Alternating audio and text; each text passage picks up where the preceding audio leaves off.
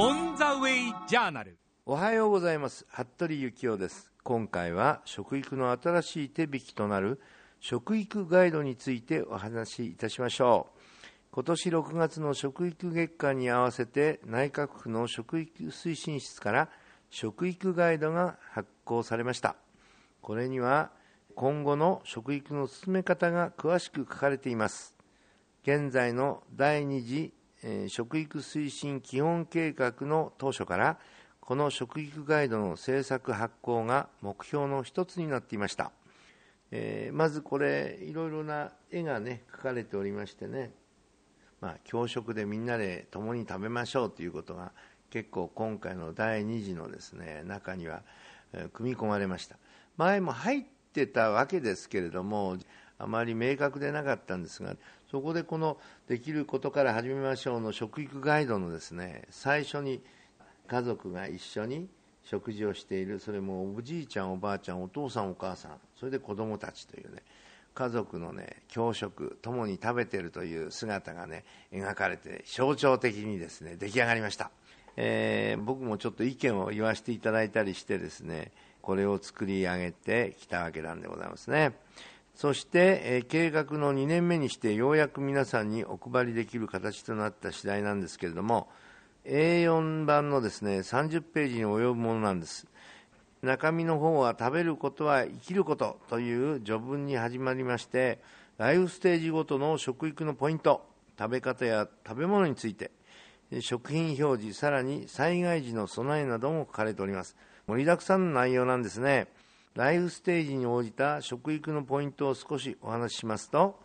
乳幼児期ね。これあの個人差が大きいもので離乳食などを状況に応じて進めるのがいいでしょうということで、まあ、人によってですねあんまり早すぎちゃいけないよというのをね、まあ、僕も言ってきましたし、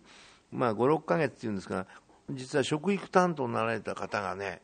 お子さん生まれたんですよね。そして僕の言うことを聞いてくれて1年それもね9ヶ月か10ヶ月頃から離乳食始めたうん厚生労働省元のお役人の方ですが今、内閣府の方ですよ、うん、ですから割とね皆さん気配ってくれるようになりましたね、あと学童期、これはですね朝食、いわゆる朝ごはんと生活リズム、えー、間食にも気をつけましょうということですね、えー、思春期、えー、青年期ということで、え朝ごはんを食べない人が増えてましてね、野菜を食べる量が少ない世代でもありましてね、1日 350g 以上ということなのに 220g ぐらいしか取ってないんですね。やっぱりビタミンであるとかねカリウムであるとかそういうものをね取らないと体のバランス取れないですからね。これはきちっと取っていただきたい。そして無理なダイエットをやめましょうということですね。あと成人期、えー、食事内容や量の見直し運動の勧めですね。やっぱりこれは食べ過ぎてもいけないしね。生活習慣病で成人病と昔言われてたものが、うん、どんどん出始める一番そういうのが多い年齢になるわけですよね。ですからやっぱりもう一度控えめにというこれが大事です。塩分の控えめそしてカロリーを控えるというこの辺をですねよく考えて召し上がりましょう。高齢期ですね。体重が減らないように気をつけると。水分補給も忘れずにと。えー、赤ちゃんっていうのはですね水分80%あるんですよ。成人が大体60%、ね、そうするとおじいさんおばあさんっていうのは、ね、下手すると40ぐらいになっちゃう。赤ちゃんの半分ですよね。ですからやっぱり水分補給をしないとですね体のバランスが取れなくなるんですね。熱温度とかそういうことのコントロール効きませんからたっぷりとですね水分を取るようにしましょうねというようにそれぞれのライフステージで気をつけなければいけないことが違っているわけでございますんでね。そういったことを一生を通じてですね食育ガイドでは体重の管理が大切だと言っていますね。太ったり痩せたりするのは日頃の食事の結果というわけですね。ガイドには、え、自分の適正体重の計算方法も紹介されています。そして食事バランスガイドや朝ごはんよく噛んで味わうことそしてみんなで食べる教食についてといろいろあります。食事バランスガイドについては対象者を6歳の子どもから70歳以上の高齢者までに広げ年齢性別活動内容などのタイプによって接種の目安というものが新たに設けられました。教食については単に一緒に食べるだけではなく買い物料理配膳そして食事の後片付けまで食事のすべてのプロセスに家族が関わることが教職と定義されているわけです。まあ少なくても昔はね、教職をしてました。朝ね、起きた時に全員でですね、おはようございますと言って、そしていただきますと言ってですね、それから食事が始まりましたよね。それが今はですね、えー、バラバラになってしまった。早寝早起き朝ごはん運動やってますけどね、今のね、小学生は遅寝遅起き、ないご飯みたいな、そういう話なんで、あのー、あんまり遅くまで起きてるとね、結局朝起きられないですね。そして学校間に合わないっていうことで、食事をね、もう取らないでね、えー、かけってね、遅れないようにね、学校行かなきゃいけないなんていうのを続けてますとね、やっぱり体のバランス悪くなりますね。そして朝の教育、いわゆる学校の授業がですね、聞き取れなかったり、記憶する能力に欠けてしまったりするもんですから、やっぱりこれはきちっと取りましょうねということなんですね。はい。最後にですね、セルフチェックという形式で気になったところ、実行したいところを表に書き入れて、チェックシートですぐにできることが明確になるようになっています。まあ、このね、ガイド、いろいろとね、工夫がされましたね。あの、食育ガイドに食べ物の生産、加工、流通ね、えー、食料自給率や廃棄量についても、えー、また地域の幼児食などについても幅広く食育を理解するための項目がたくさん並んでます、まあ、ですからそういうことでね我々は、えー、もう少しね食べ方とかそういうものに注意しましょうというね前とはねガラッと変わったねガイドが出現したというかね出来上がったもんですね、まあ、前はね農業体験のことなんかも相当書いてあったりいろいろしたんですけどまずはね足元からねというもともと本来のね食育基本法の精神みたいなものがですね今回のこのガイドの中に表せているということになると思いますね。ということでこの食育ガイドは内閣府の食育推進ホームページからダウンロードできますのでそちらのアドレスをこの番組のホームページ www.jfn.co.jp スラッシュ食育ですね。SHOKUIKU です。に載せておきますのでご覧ください。さて後半は食べ物でアンチエイジングというテーマでお話をいたしましょう。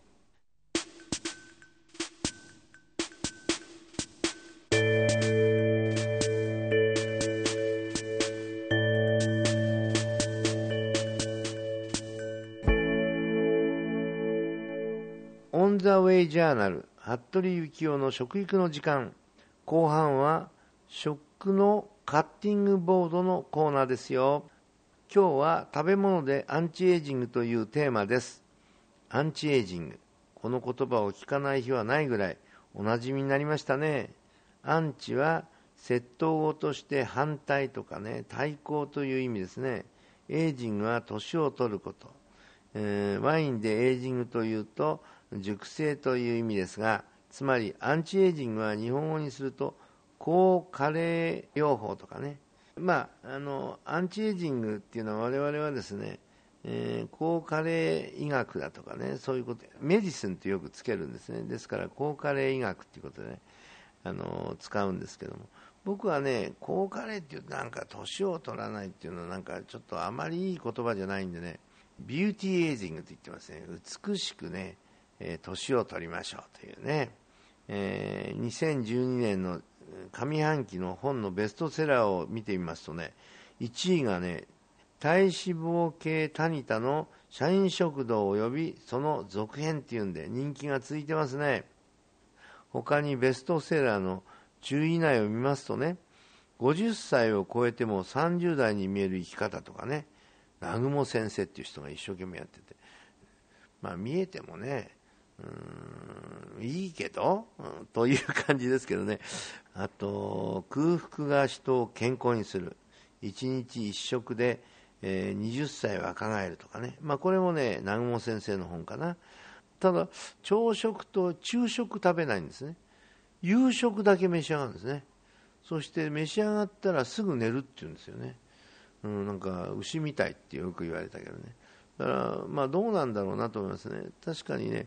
栄養素のことに関しては随分気にしながらなんかやっているもので、えー、アンチエイジングにも気を使っておられる本だということには聞いておりますけどもね。まあ、ですから胃の中の消化酵素を活発に動かすことによって代謝酵素がおろそかなんですねですから実はサート遺伝子というねいわゆる若さを維持する遺伝子っていうのが普段はね目が覚めてないんですよね。ところが空腹にしてお腹がグーグー言い出すとですね実はサーティ遺伝子が動き出すんですね。だから逆にお腹すいたな食べなきゃいけないなと思わないでぐーぐー言ってる時が一番ね免疫力が上がってる時だってこういうこともありますからね。まあいろんな方の捉え方ですけれどもまあ、あの最近のアンチエイジングブームというのもね、えー、極端なところまでまた行っちゃうかなというふうには思ってますんで、まあ、ほどほどにしましょうよね。ということです。あと食べ物や食べ方についてアンチエイジングできるのはどういうことでしょうかということなんですけどね、えー、食べ物でやっぱりねうん自然のものそして野菜類をたっぷりとることでビタミン類とあと食物繊維ですね。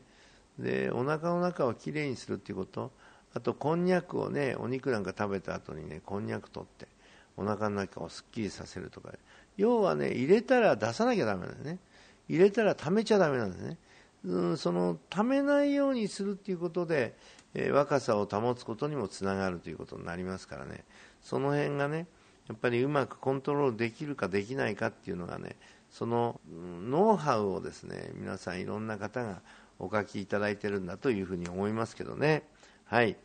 えー、あと、グルコサミンやね、コンドロイチンなどね、高齢者がアンチエイジングを期待してサプリメントは引用することも広がっていますけどもね、これはですね、確かに一部効かないわけじゃないんだけども、あのこれをですね、え、皮膚に直接ね、注射したりしないとね、本当のね、効き目はないみたいですね。だからね、高いんですね、これ。うん、やたら高くてですね、1cc ってほんの少しですよ。1cc でね、25万とか30万ですって。で、大体どのくらい持つのって言ったらですね、えー、3週間ぐらい。3週間ごとにね、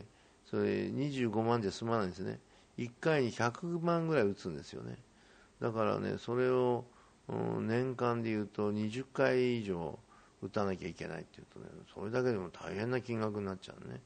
ですからよっぽどですねその若さを保っていなければいけない仕事っていうのもありますよね、えー、銀幕のスターの人とかですね。そういう人は、まあ、その分ご自分のね、うん、若さというものにこう置き換えるようなお金の使い方っていうのはいいかもしれないけど一般の人はなかなかねそこまでいきませんもんね。えー、アンチエイジングを安くできる方法っていうのをちょっと考えてあげればこれ大ヒットするかもしれませんので私もなんか考えようかなというふうに思いますけどね。さあアンチエイジングを栄養素と肌という点から見てみますとですね人の肌は18歳をピークに老化が進みます、えー、ビタミン B 群の中のパントテン酸というのがありますけどね代謝を即して新しい皮膚細胞を作る働きをします。魚、卵、大豆などにも含まれておりますね。そして皮膚の粘膜を作るのがビタミン A。ビタミン E は血行を良くして皮膚に栄養を届けます。そしてもう一つ、最近よく聞くのがコラーゲン。